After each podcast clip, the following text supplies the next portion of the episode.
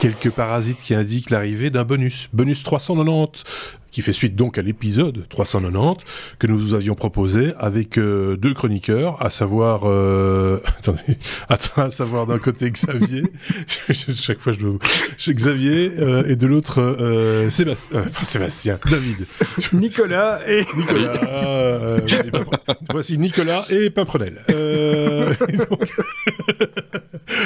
15 minutes max, c'est la durée d'un bonus pour pas prendre trop de votre temps et vous laisser l'opportunité d'aussi écouter d'autres podcasts technologiques ou non, euh, et de passer à de prendre le temps aussi, peut-être simplement de vivre sans écouteurs dans les oreilles, de respirer tranquillement, pas par les oreilles, respirer, mais de voilà, de euh, voilà. On pourrait, on pourrait faire de très très longs épisodes tout le temps, mais on, vous n'auriez plus le temps de rien faire. Ce serait bête. Donc on préfère vous donner du temps libre.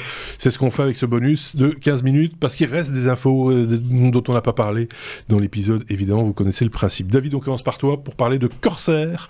Corsair sort sa RAM non binaire. Corsair, le fabricant de, de RAM, justement, de, de mémoire. Un fabricant de RAM, oui. Oui. Pas de kayak. J'imagine Sébastien déjà dans cet épisode. Et donc non binaire. Oui. Du coup, donc euh, j'en avais parlé lors d'un dans un podcast précédent. Donc euh, on annonçait la RAM DDR5 non binaire. Je pensais que c'était un gros canular, mais en fait ça avait un intérêt euh, assez ah, intéressant.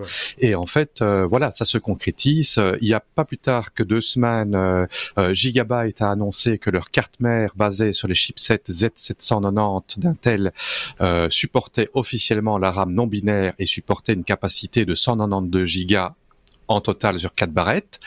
Euh, les processeurs Intel de génération 12 et 13 euh, qui étaient spécifiés pour avoir maximum 128 gigas de, de, RAM euh, ont été mis à jour en officiellement supportant 196 gigas. Euh, grâce à la RAM non binaire.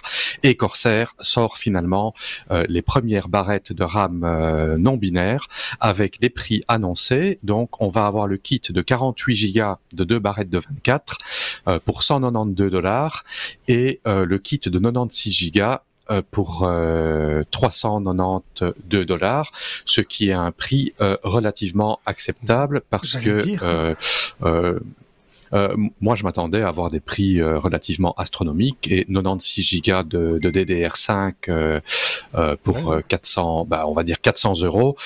je trouve ça très acceptable et donc c'est quelque chose qui est très intéressant pour les gens qui ont peut-être pas assez que 64 gigas et que 128 est un luxe ou que 128 est un petit peu à l'étroit, mais acheter une plateforme qui supporte 256 est un peu hors de prix. Eh ben voilà, il y en a pour tous les goûts. moi personnellement, ça m'intéresse reste très fort euh, parce que euh, ben, je suis à 128 gigas et je suis un peu à l'étroit et 256, je dois passer une autre plateforme qui coûte très cher.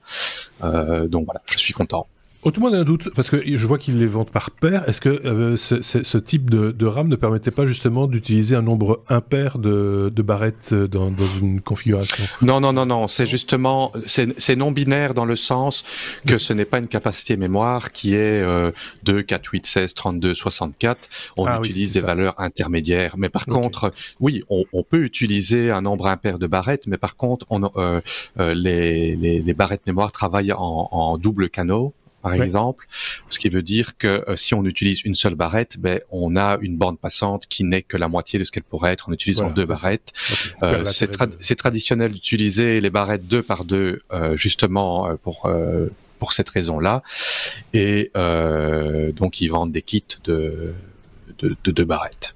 Mais rien n'empêche d'en utiliser. On dit du RAM ou de la RAM? On dit de la RAM. Oui, oui. on dit de la rame dans tous les cas, même quand c'est même quand c'est en kayak. On, dit des rames en fait. Et, ce sont des paires non binaires. c'est ça qui est bizarre. Donc euh, voilà. Euh, mais merci pour ce complément euh, d'enquête, comme on dit dans certaines chaînes de télévision. Xavier, WhatsApp, une fonctionnalité à venir dans WhatsApp. bonne ou mauvaise nouvelle?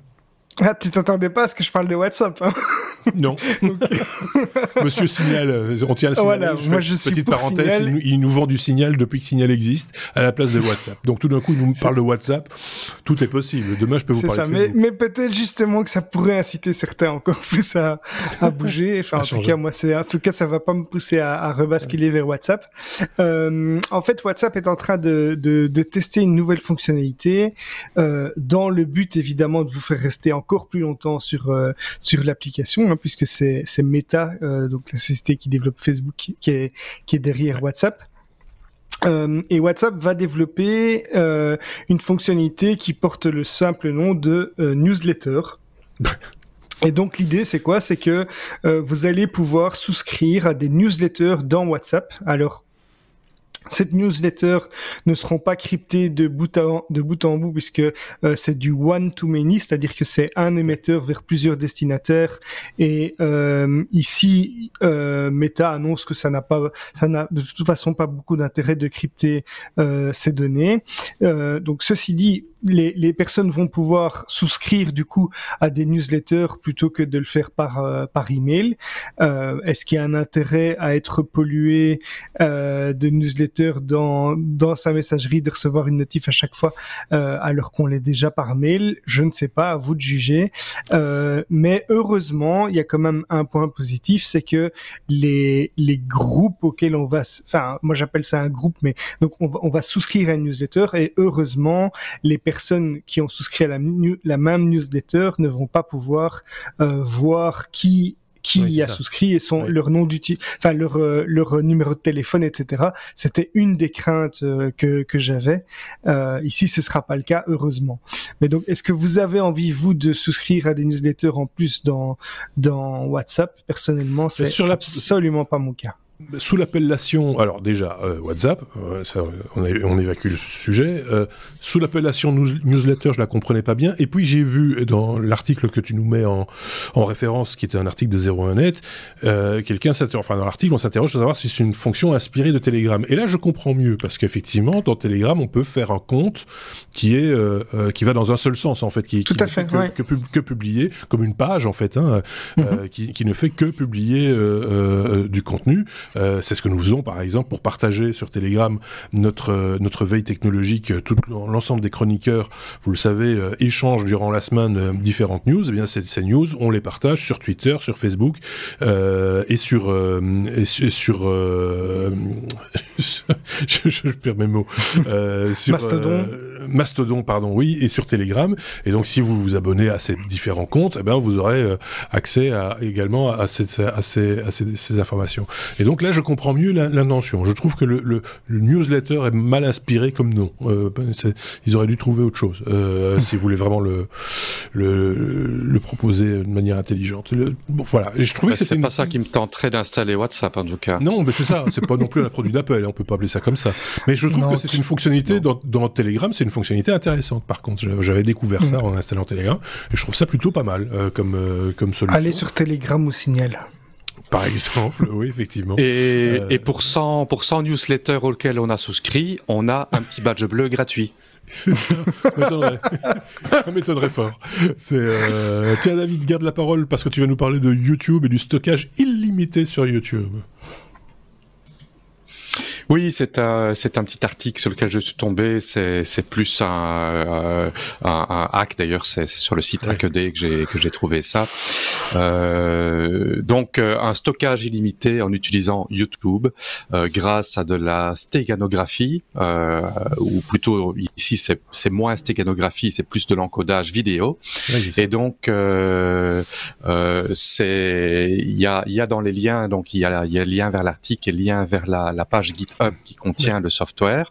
Ça permet donc d'encoder euh, un fichier euh, mmh. en une vidéo, qui est une vidéo pixelisée soit en noir et blanc ou soit en couleur. Et euh, qui on peut uploader d'énormes QR code, quoi. C'est un peu ça, quoi. Oui, ou qui ressemble, qui ressemble à de la neige, quoi. Quand c'est oui, quand c'est animé, disait, ça ressemble ouais, un ouais. peu à, à, à, de la neige, à du bruit. Donc c'est c'est encodé. Euh, il parle que ce, la vidéo fait à peu près quatre fois la taille des données euh, dans la manière la plus optimisé. Euh, je n'ai pas testé, mais à mon avis, en pratique, il faudra euh, une taille un peu plus grande que ça. Et donc, euh, ça, ça permet de pouvoir uploader la vidéo sur YouTube en, il, conseille de le faire en mode non publié et de par après retélécharger la vidéo, la faire passer dans le programme pour récupérer ces données. Et YouTube, pour l'instant, euh, n'a pas de limitation euh, en quantité de, de vidéos qu'on peut uploader dessus.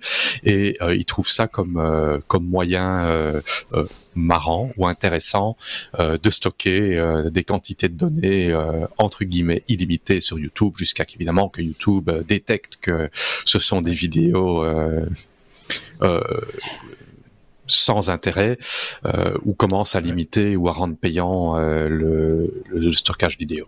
Alors, oui, enfin ça c'est. Moi je trouve que c'est un petit hack rigolo. Euh, qui mange pas de pain et c'est une démonstration euh, euh, amusante. Puisqu'on parle de YouTube, je fais une toute petite parenthèse. On, a beaucoup parlé dans l'épisode, enfin beaucoup, on a en tout cas parlé dans l'épisode de, de modèles payants pour les réseaux sociaux. on a parlé de Twitter par exemple et de, de, Meta, en tout cas de Facebook et, et Instagram. YouTube risque aussi d'aller dans une voie payante pour la pour si tu veux consommer de la vidéo de qualité. Enfin, quand je parle de qualité, je parle pas de oh, contenu, je parle de la qualité de la qualité de la vidéo. Hein. Donc, euh, parce que euh, des personnes qui, chipotent un petit peu autour de YouTube ont découvert que il allait y avoir un modèle 1080p euh, euh, avec un meilleur bitrate euh, prochainement. Donc on pourra toujours aller de 340 à, euh, à 1080 euh, en progressif sur, sur YouTube, et même en 4K si on veut. Mais après, à un certain stade, le bitrate sera amélioré moyennant paiement si vous voulez voir de la, la, vidéo en très bonne qualité. Donc on l'imagine sur un écran télé ou sur, voilà, sur, sur de la télévision plutôt propre, machin, plutôt que sur un petit smartphone. Ça n'aurait aucun sens de ce côté-là. Je ferme la c'est vrai que la compression est un petit peu est un petit peu agressif. Moi, ça m'est déjà arrivé de d'uploader des vidéos en 4K pour les regarder en 1080p parce que la compression euh, utilisée en 1080p dégradait trop la vidéo. Oui, ça dépend un petit peu de ce que tu envoies aussi dans le tuyau. Euh, quand tu envoies déjà quelque chose qui est euh, très compressé, il le dégrade pas du tout. Par contre, il, il a même tendance un peu le, le booster. un tout petit peu, oui, mais enfin, c'est vraiment mm. pas vraiment Mais ils ont de bons codecs, par contre, parce que euh, quand tu le télécharges après, tu le télécharges en 720, et euh, c'est un 720 avec un taux de compression assez élevé, mais de bonne qualité. Je ferme la parenthèse sur ces considérations euh, euh, techniques sur la vidéo. Pour donner la parole à Xavier, il reste deux minutes pour parler musique. Xavier de Spotify qui ajoute une fonctionnalité grâce à l'intelligence artificielle. La revoilà, l'intelligence artificielle. Ouais, et c'est de nouveau un truc que j'aime pas. J'ai décidé de, de, parler de choses que je n'aimais pas aujourd'hui dans, dans, le bonus. En fait, euh, Spotify veut devenir votre DJ personnel euh, avec basé sur de l'intelligence artificielle. Alors, Spotify fait déjà euh, utilise déjà une technologie de, de personnalisation. Hein. Il vous propose euh, des musiques ou des découvertes sur base de ce que vous avez écouté par le passé, de ce que vous avez aimé, etc. Mais ils veulent rajouter à ça un petit effet euh, DJ. Hein. donc euh, le gars qui faisait poupou loupou dans les soirées euh, et qui vous annonçait les prochains morceaux à venir, c'est quelque chose que moi je déteste fortement. Mais mmh. ici, ils vont utiliser la technologie d'OpenAI, euh, notamment pour euh, euh, définir des informations pertinentes sur la musique, sur les artistes, sur les genres qu'on écoute. Ils veulent comme ça augmenter l'expertise des, de leurs éditeurs qui, connaissent déjà pas mal de styles musicaux et qui ont une culture vraiment de la musique poussée. Et ils vont également utiliser une plateforme vocale euh, d'intelligence euh, artificielle. On en avait parlé, hein, donc des intelligences qui, qui étaient capables, par exemple, de d'analyser, de reproduire le, votre votre timbre de voix, etc. Ici, euh, ben, Spotify a, a, a racheté euh, Sonantic et va donner euh, vie à des voix qui vont être vraiment fortement réalistes. Ils vont se baser pour ça sur un des un des euh, animateurs de, de, leur première émission matinale euh, de Spotify qui s'appelait The Get Up une personnalité qui a apparemment été fort écoutée euh, par les auditeurs de, de Spotify sur un, un podcast. Et donc euh, en gros on va avoir vraiment une animation par un DJ mais qui est qui sera générée de de toutes pièces par l'intelligence artificielle dans Spotify. Euh, personnellement je n'y vois pas un grand intérêt si les si la pertinence des suggestions est déjà bonne quoi c'est ça, et puis euh, c'est pas très respectueux pour les DJ et pour les gens qui prêtent leur voix à des animations de, de ce genre. Voilà, c'est, c'est, euh, je trouve ça un peu, voilà. Bon, c'est pas le genre de truc euh, totalement appréciable et, et, ça ne me fait pas remonter euh, Spotify dans mon estime. C'est la fin de ce. Et je suis d'accord. Voilà, merci beaucoup David. Ça c'est bref, précis. Et si vous êtes d'accord vous aussi, dites-le. Sinon, ne dites rien. Euh, merci Xavier, merci euh, David. On se dit évidemment à très bientôt pour euh, un nouvel épisode avec d'autres chroniqueurs. Vous savez, vous connaissez l'affaire. Passez une très très bonne semaine. À très bientôt. Salut.